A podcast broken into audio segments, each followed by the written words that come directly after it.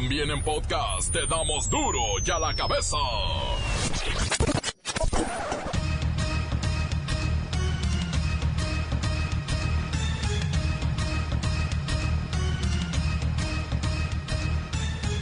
Jueves 16 de enero del 2020 yo soy Miguel Ángel Fernández y esto es duro y a la cabeza sin censura.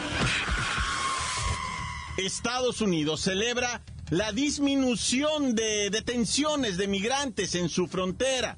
Estamos cumpliendo, dicen, pero desde Centroamérica sale una nueva y numerosa caravana de migrantes. Ahí vienen. Insiste el presidente López Obrador en reducir el presupuesto a los partidos políticos. Son órganos que con menos podrían hacer más por la sociedad. Yo pienso que hay que seguir insistiendo en que se reduzca el presupuesto a los partidos, a la mitad. El Senado, la Cámara Grande de los Estados Unidos, por fin aprueba el TEMEC lo que era el Tratado de Libre Comercio. Vamos a ver si se fortalece el peso. Les doy a conocer que se acaba de aprobar el Tratado Comercial Canadá, Estados Unidos y México en el Senado de Estados Unidos. 89 votos a favor, 10 en contra. La tortilla, ay, la tortilla, registra un alza, pero es un alza hormiga que apenas se siente, pero en lugares de la frontera ya está en 20 pesos. ¿Se acuerdan de la pintura, el cuadro de la discordia? Bueno, este tristemente célebre monigote titulado La Revolución, que mostraba a Emiliano Zapata desnudo y con tacones y fue todo un escándalo, ya se vendió. Lo compró un coleccionista de arte. No se reveló el monto de lo pagado, pero aseguran que fueron varios millones. Un reciente estudio revela que los hombres y mujeres más ricos pueden vivir 8 o 9 años más que las personas pobres. Estamos a poco menos de un mes de celebrar el Día del Amor y la Amistad, pero no haga planes porque alrededor de las pirámides de Teotihuacán se festejará este Día de los Corazones con un campamento erótico masivo. Habrá múltiples erótico-aventuras. Hay más noticias sobre el operativo encubierto que liberó al perrito Emilio, el bulldog secuestrado en la Ciudad de México. El reportero del barrio nos dice del bandido que después de robar una panadería, ups, regresó para llevarse una oreja y se la fue comiendo. En los deportes, la bacha y el cerillo, bueno, andan de pleito con todo, como que andan de malas. Comencemos con la sagrada misión de informarle porque aquí no le explicamos las noticias con manzanas, no, aquí las explicamos con huevos. Llegó el momento de presentarte las noticias como nadie más lo sabe hacer. Los datos que otros ocultan, aquí los exponemos sin rodeos. Agudeza, ironía, sátira y el comentario mordaz. Solo en duro y a la cabeza. ¡Arrancamos!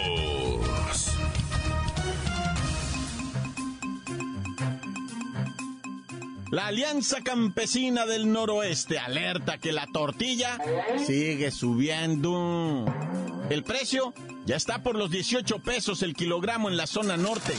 Y esto porque dicen que se está creando un mercado negro de maíz para acaparar, esconder y vender este sagrado alimento por arriba del precio de garantía. Miren, la tortilla en la Ciudad de México se está vendiendo en algunos lugares hasta en 16 pesos cuando debería de venderse en 10. Y en la frontera norte, que no debería rebasar los 13 o 14 pesos, ya llegó a 20, por eso los tacos cuestan 30, ¿no? Pero nos preguntamos todos, ¿a qué se deben estos incrementos en un producto que se supone le dio México al mundo y hoy carecemos de él? Por eso, en un esfuerzo tremendo de la producción de Duro y a la Cabeza, hemos logrado contactar y platicar precisamente con uno de los dioses del maíz. Él es, uh, ¿cómo llamarlo? Uh, ¿Don Soy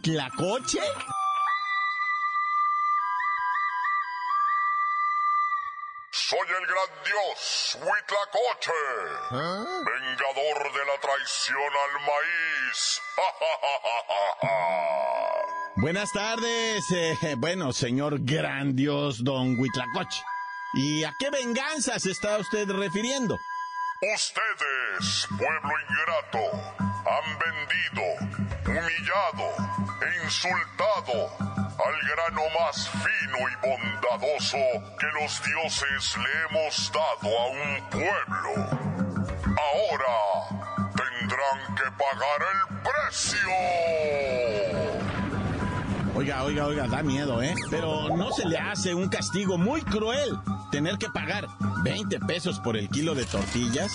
Si ya de por sí los tacos están en 30 pesos en el norte, ¿cuánto nos van a costar ahora? ¡Ah!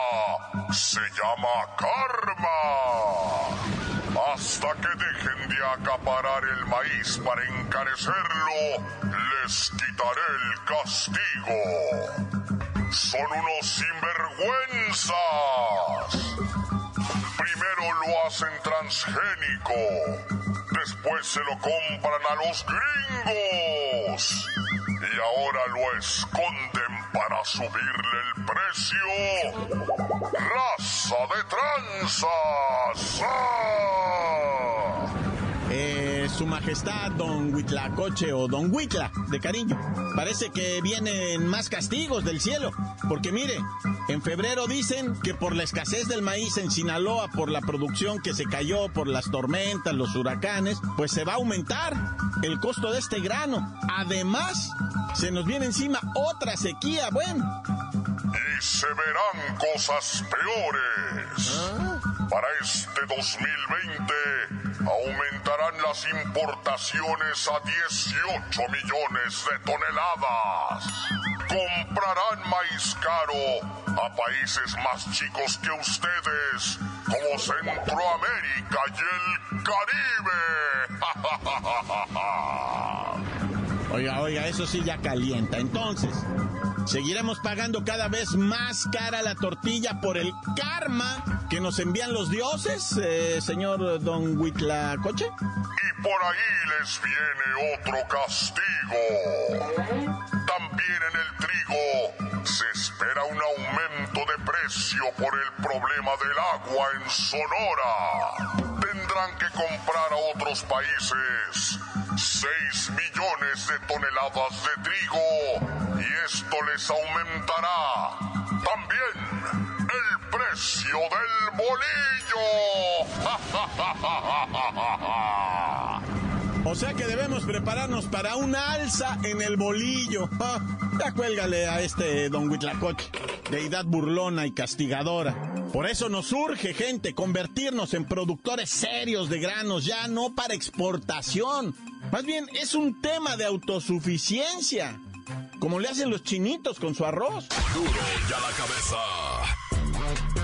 Amigos del auditorio de Duro y a la Cabeza, tenemos serios problemas con la criminalidad en nuestro país. Evidentemente todos lo sabemos y lo hemos visto. Pero, fíjese usted que las estadísticas oficiales del INEGI están presentando precisamente un aumento del 72% de la percepción de inseguridad que tenemos los mexicanos.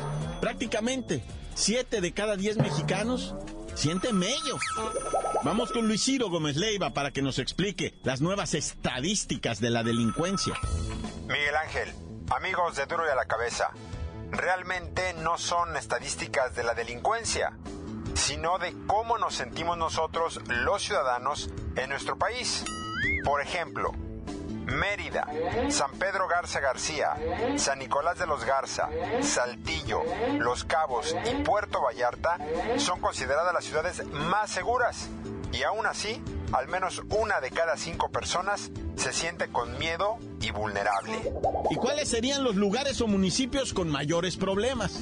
Estaríamos hablando de Tláhuac, donde la mitad de sus pobladores tienen miedo. Igualmente Tlalnepantla, Ciudad de Puebla, Coyoacán y la alcaldía Gustavo A. Madero. En 16.1% de los hogares de 70 ciudades, al menos un integrante del hogar fue asaltado en la calle o en el transporte público.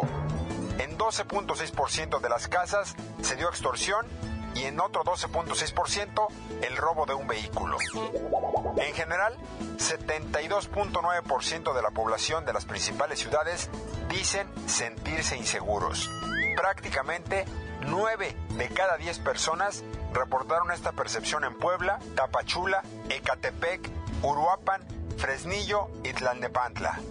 Hasta aquí mi reporte. Para Adrián la Cabeza informó Luis Ciro Gómez Leiva. Gracias, muchas gracias, Luis Ciro Gómez Leiva. Es mucha la información, son muchos números.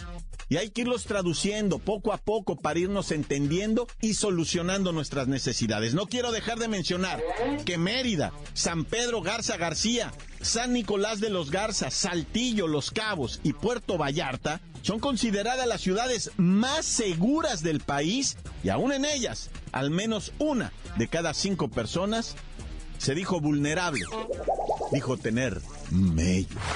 Encuéntranos en Facebook, facebook.com, diagonal duro y a la cabeza oficial. Estás escuchando el podcast de Duro y a la cabeza. Síguenos en Twitter, arroba duro y a la cabeza. Les recuerdo que están listos para ser escuchados todos los podcasts de Duro y a la cabeza. Por favor, póngale compartir, ya sea en Facebook o retweet en el Twitter, please. Duro y a la cabeza. El reportero del barrio y el robo de la panadería, no, güey. Montes, montes, alicantes, pintos, pájaros, cantantes. Oye, primero vamos rápidamente con el panadero, ¿verdad? El panadero con el pan. El panadero con el pan. Ay, ya me tiene harto el panadero en la colonia con esa musiquita. Está uno echando la siesta. Y luego pasa el de las conchas. No, hombre, están buenísimas. Si uno queriendo ponerse a dieta, güey, mendigarina, me trae loco. Yo sí me declaro, ¿eh? Mira, yo ya ni me lo doy, ni pistea tanto, ni nada. O sea, pero el pan, Padre Santo, soy adicto. Mi jefito me dejó ese vicio horroroso, ¿ah? De estarme comiendo cuatro o cinco panes al día neta. Hijo, eso, qué delicia, el pan es como, para mí es como una, ay, ¿qué te digo? Pues un vicio, ah, no, bueno, es que es un deleite. Oye, ya, deja de estar hablando eso, reportero, clávate nada más en el rollo de el, el que asaltó la panadería allá en Boca del Río. Se mete el vato así como cualquier cliente, ¿ah? Está filmado en el vídeo.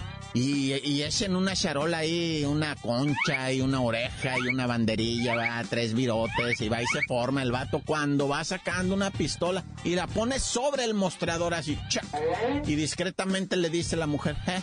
¿Qué tienes ahí en la caja? Échalo en una bolsa de plástico. No, señor, ya las bolsas de plástico están prohibidas. Ah. Dice la, muchacha. Se la echaré en una de papel.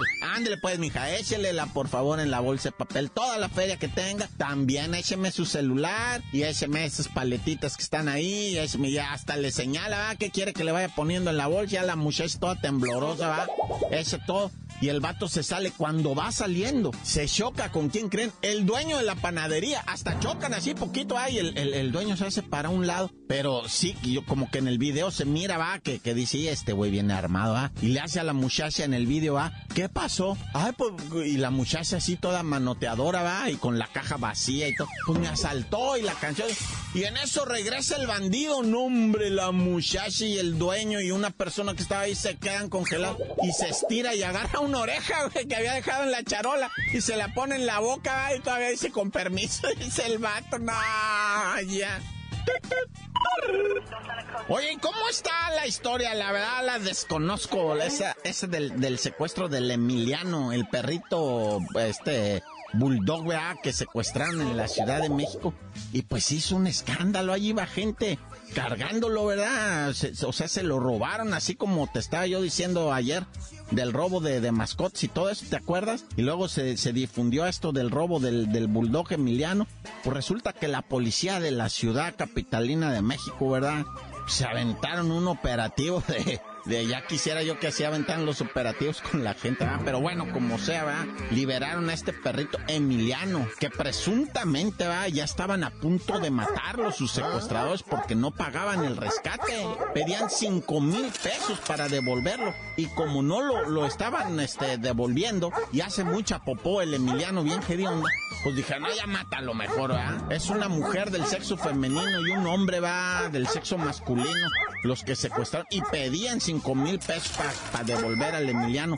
Pero los agentes de la Fiscalía de Justicia hicieron este operativo Emiliano, precisamente se llamó el operativo, porque no se sabe a ciencia cierta, dicen pero es muy posible que Emiliano haya traído un localizador GPS por debajo de su piel.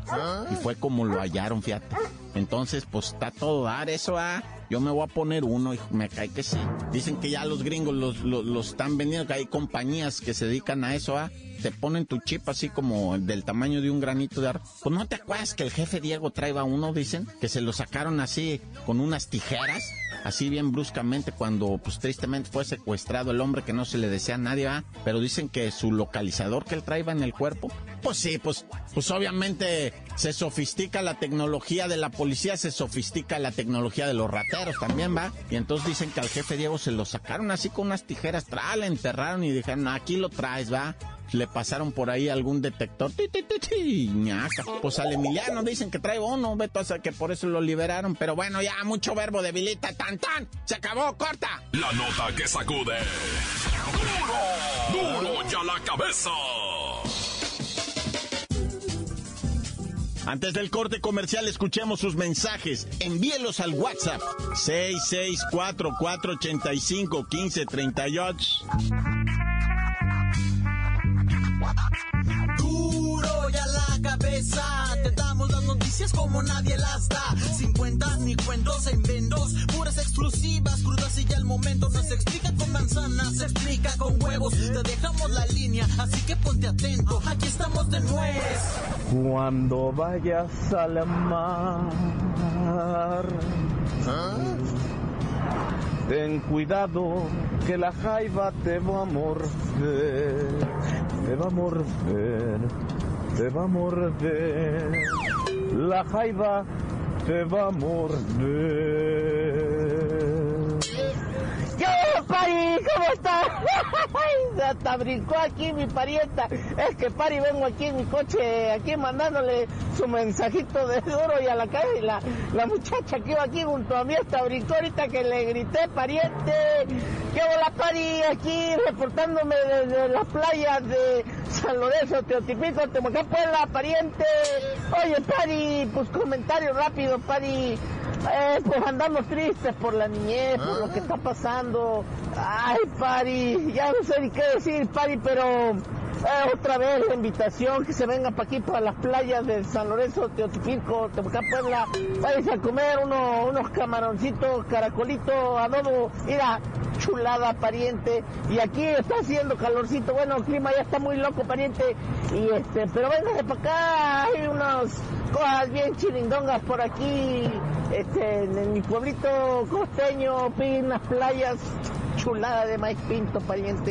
Dale, pari, ahí nos vemos, este, eh, feliz semana, feliz 2020, feliz todo. Ahí nos vemos, pariente, porque ya voy a llorar. Dale, pariente, ahí nos vemos. Otra vez como tipo, este, probador de, de restaurante mal pagado. Y dije, más o menos allí, pariente. Cuando vayas al mar.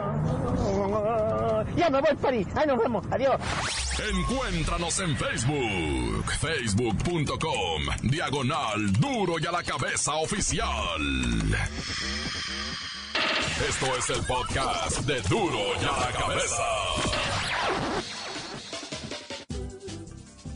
Ya están aquí los deportes con sus majestades, la bacha y el cerillo. ¡La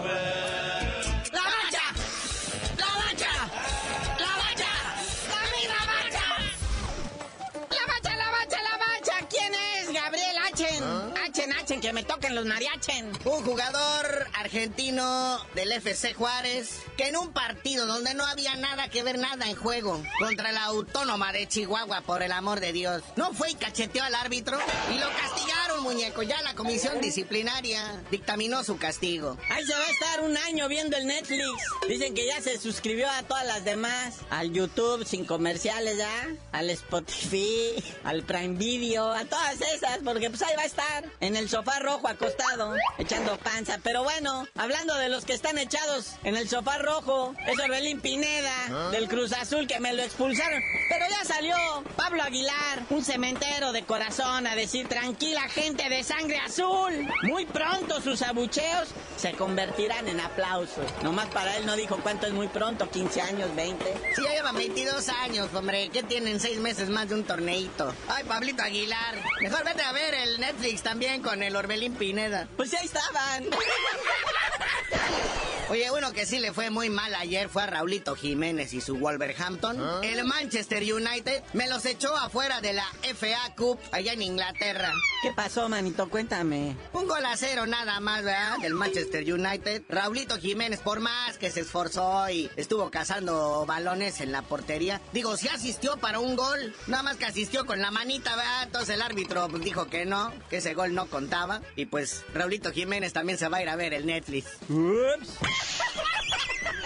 No, y hablando de los que van a estar viendo series y jugando al PlayStation, ahí está Néstor Araujo. Pobrecito, él sí, lamentablemente pues, sufrió un esguince de rodilla. Recordemos que él juega para el Celta de Vigo, pero ya los, eh, o sea, médicos dijeron, a lo mejor solamente hay que ponerlo a descansar un par de días, después terapia y en una, dos semanas está de regreso. Hasta en menos. Por lo pronto también a ver Netflix, muñequito, ¿eh? Y otros que a lo mejor no sabemos todavía si van a ver en Netflix juntos porque no sabemos qué tanto tiempo van a pasar en la banca. Son Guido Rodríguez y Dieguito Laines que ya se reencontraron ahí en el Betis después de ser compañeritos en el América. Y esperemos pues que muy pronto, ¿verdad? Les den la oportunidad aunque sea de tocar el terreno de juego, loco, porque sí, sí se extraña, dice. Así como Messi dijo que extrañaba a Cristiano Ronaldo, no, bueno. Sí, dice que jugar contra Cristiano Ronaldo sí era jugar. Extrañan esos clásicos, esa emoción, esa rivalidad. Que la bola de malos que están ahorita en la Liga Española ni uno le llega. Pero bueno, ya vámonos, carnalito. Pero antes nos sabías de decir, así ya en sí, en sí, en sí, en sí, ¿por qué te dicen el cerillo? Ya que Cristiano Ronaldo y Messi vuelvan a enfrentarse el uno contra el otro, les digo, nah.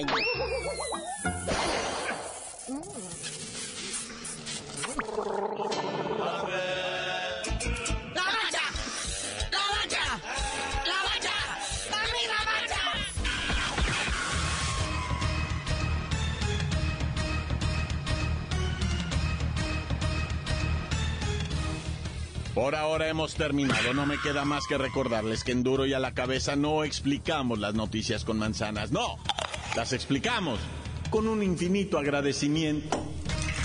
Por hoy el tiempo se nos ha terminado. Le damos un respiro a la información, pero prometemos regresar para exponerte las noticias como son.